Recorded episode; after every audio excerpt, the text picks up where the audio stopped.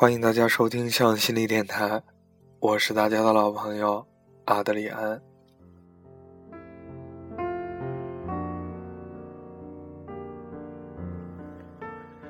最近一次苏晴产生离婚的想法是两个月以前，天桥下买煎饼的时候，老公掏零钱，不小心从裤兜里掉出一袋套套，苏晴假装没事儿，却趁对方不注意，偷偷把套套踩到脚下，又趁他往盒子里扔钱的功夫，俯身把它捡起，若无其事地揣进背包。买完煎饼，两个人分道扬镳，各自上班。等来到了公司，坐到工位以后，苏晴干的第一件事就是打开背包，检查包内的不祥之物。坏了，苏晴差点叫出声来。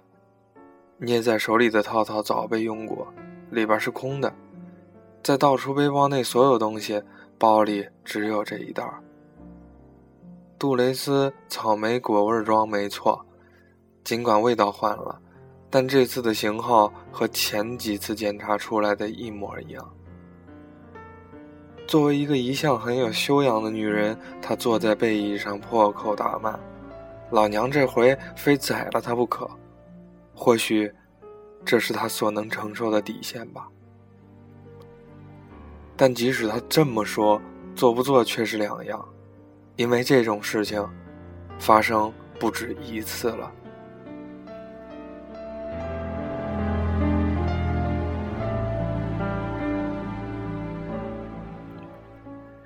第一次，她发现老公有不轨行为，物证也是类似套套，牌子是不是同一个就不知道了。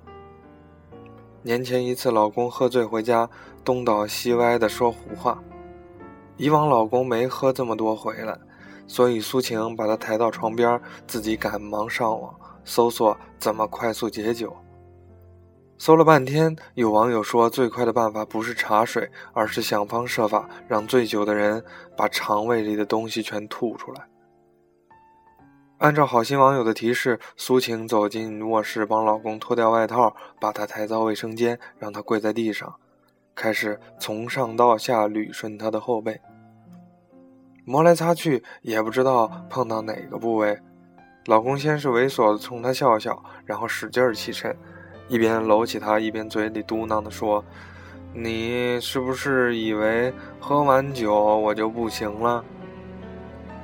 告诉你，东西我都准备好了。”起身之后，原本踉跄的老公变得精神万分，一边说一边从口袋里拿出套套，炫耀着说：“你看。”苏晴反应过来，刚想从他手中把套套夺去，一探究竟。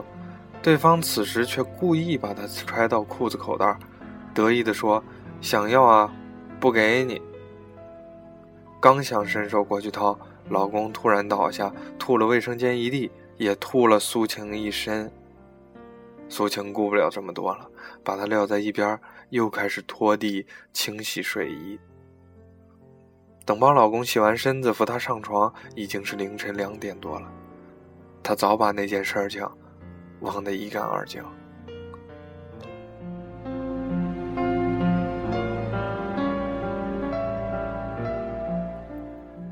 等到第二天醒来，再想跟老公对峙，对方竟死死咬住，什么事儿都不肯承认。开始，苏晴咬住自己是看到了套套，对方翻了翻口袋，说什么都没有。于是，苏晴开始去翻床单，翻床头柜，终于在第三个抽屉找到以后。对方又开始狡辩，说一个没用过的套套也证明不了什么。他说：“我们可从来没用过，每次都是等安全期的。”他说：“那什么不行啊？”无奈之时，苏晴想到了无赖耍泼、各种哭闹、摔锅砸碗的戏份，全部演足了。但哭过闹过，要么自己擦干眼泪。要么等眼泪自个儿风干，东西摔过，顶多找个理由重换一遍，日子照旧继续过。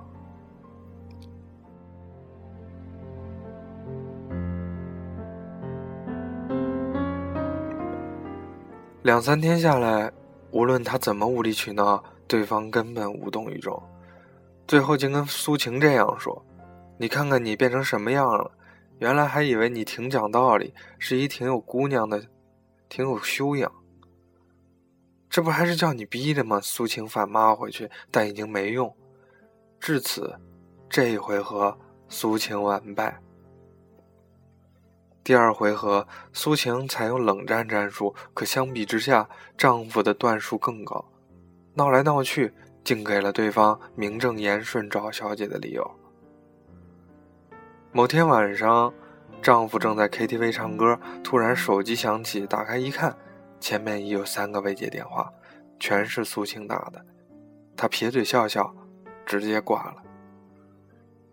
没一会儿功夫，同事的电话响了，同事表情凝重，没说几句，把电话递给他，小声说：“你老婆的。”我可没告诉他你在哪儿啊。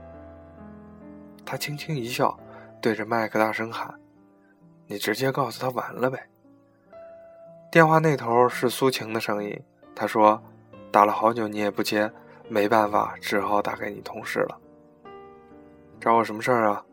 走出包房，他依旧冲着电话大喊：“你在干嘛？”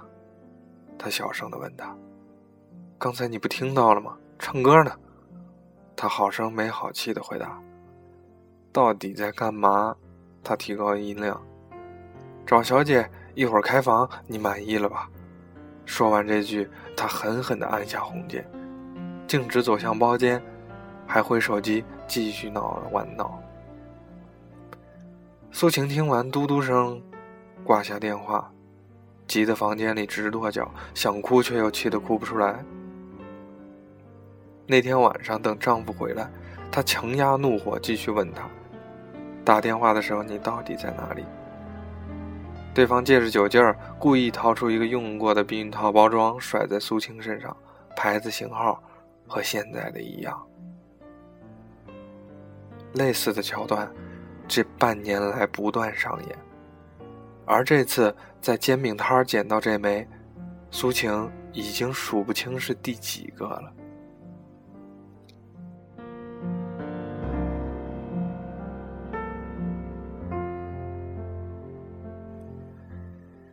一点一点，对方由小心翼翼被变得理直气壮。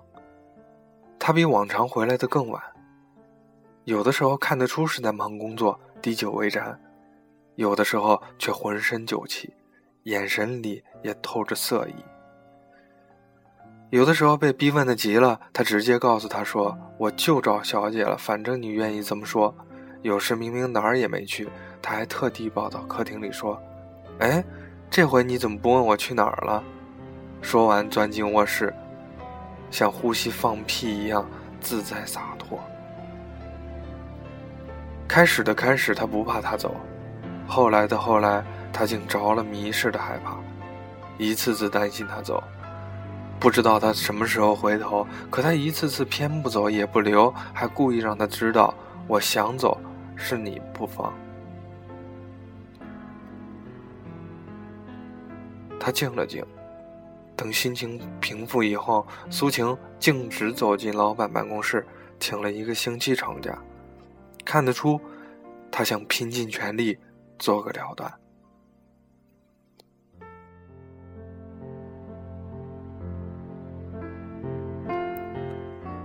假期前几天，他回了一趟老家，看了看自己的父母，也探望了一下公婆。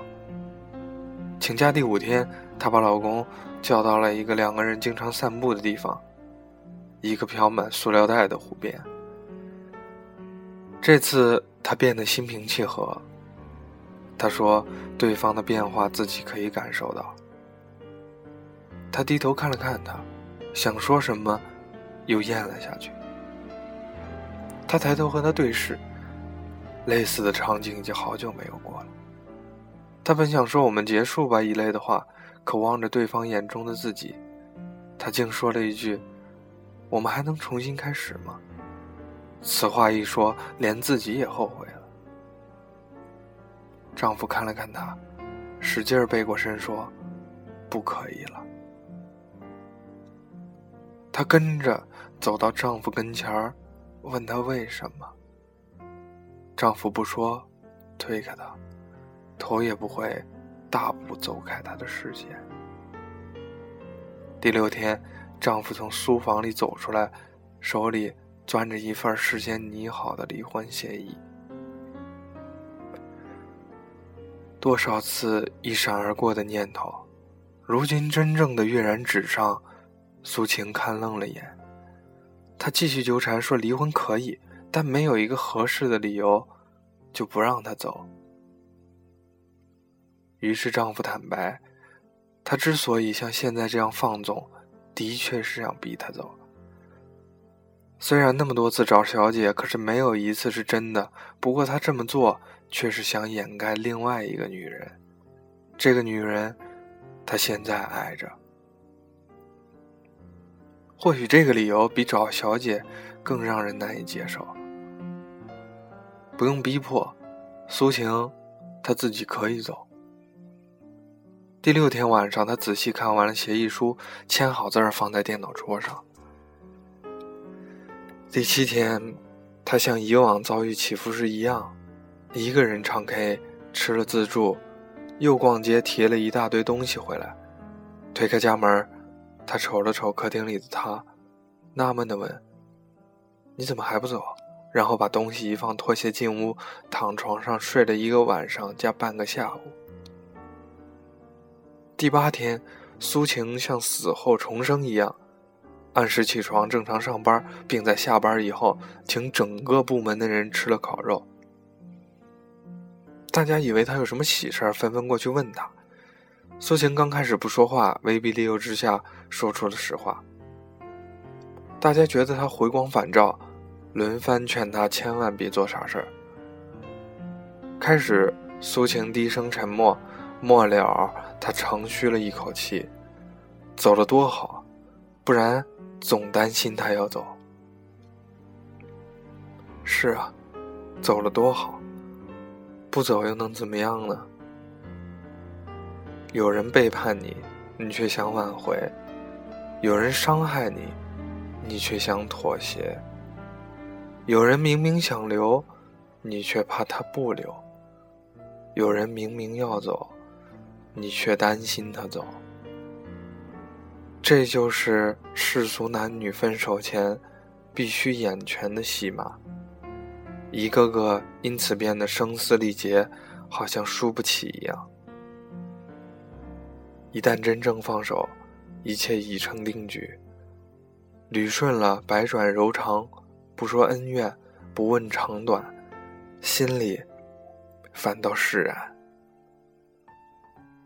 你走了真好，不然总担心你要走。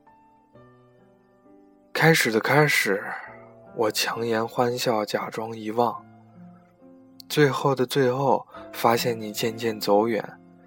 才明白当初是真的留你不住。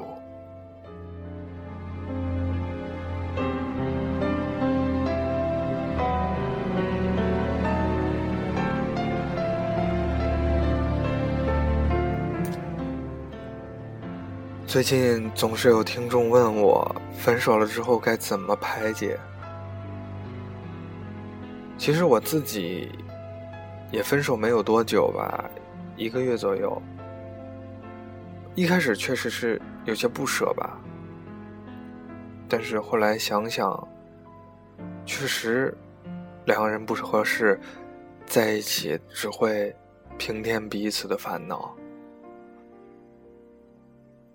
所以说，大家一定要释怀。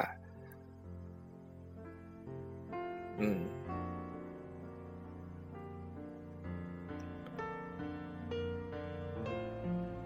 突然想到，可能听我电台的大多都是女性听众朋友吧。嗯，其实女生在恋爱里，说实在的，是越来越投入，而男生呢，可能就是相反的一个方向。其实看着身边的朋友，我也能发现这样。有的朋友一开始嘛追的挺起劲儿的，到后边就越来越越来越觉得可能没有当时的那种感觉了吧。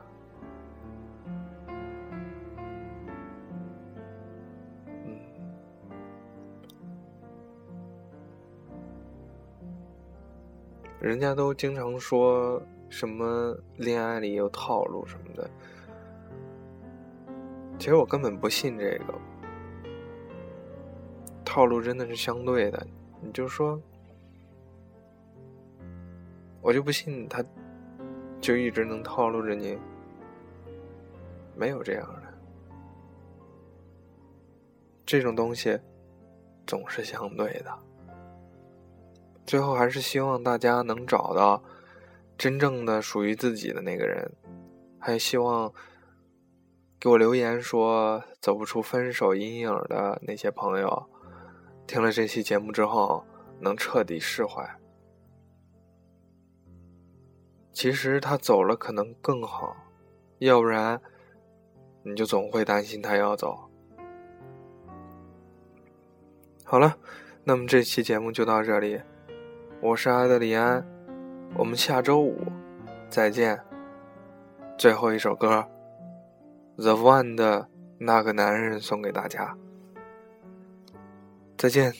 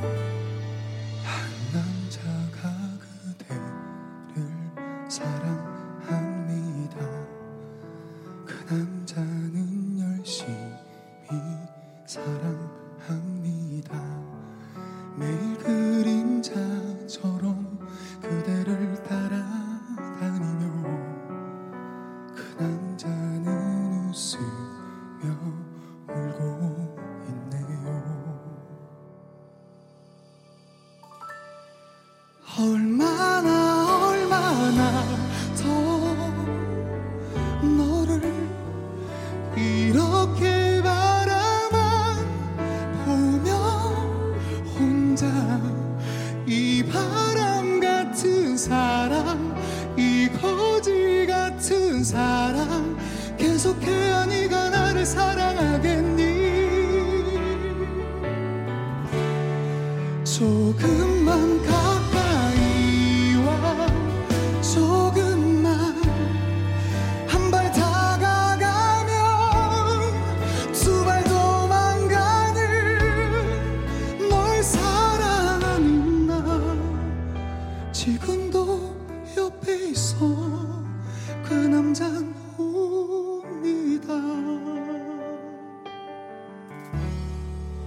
그 남자는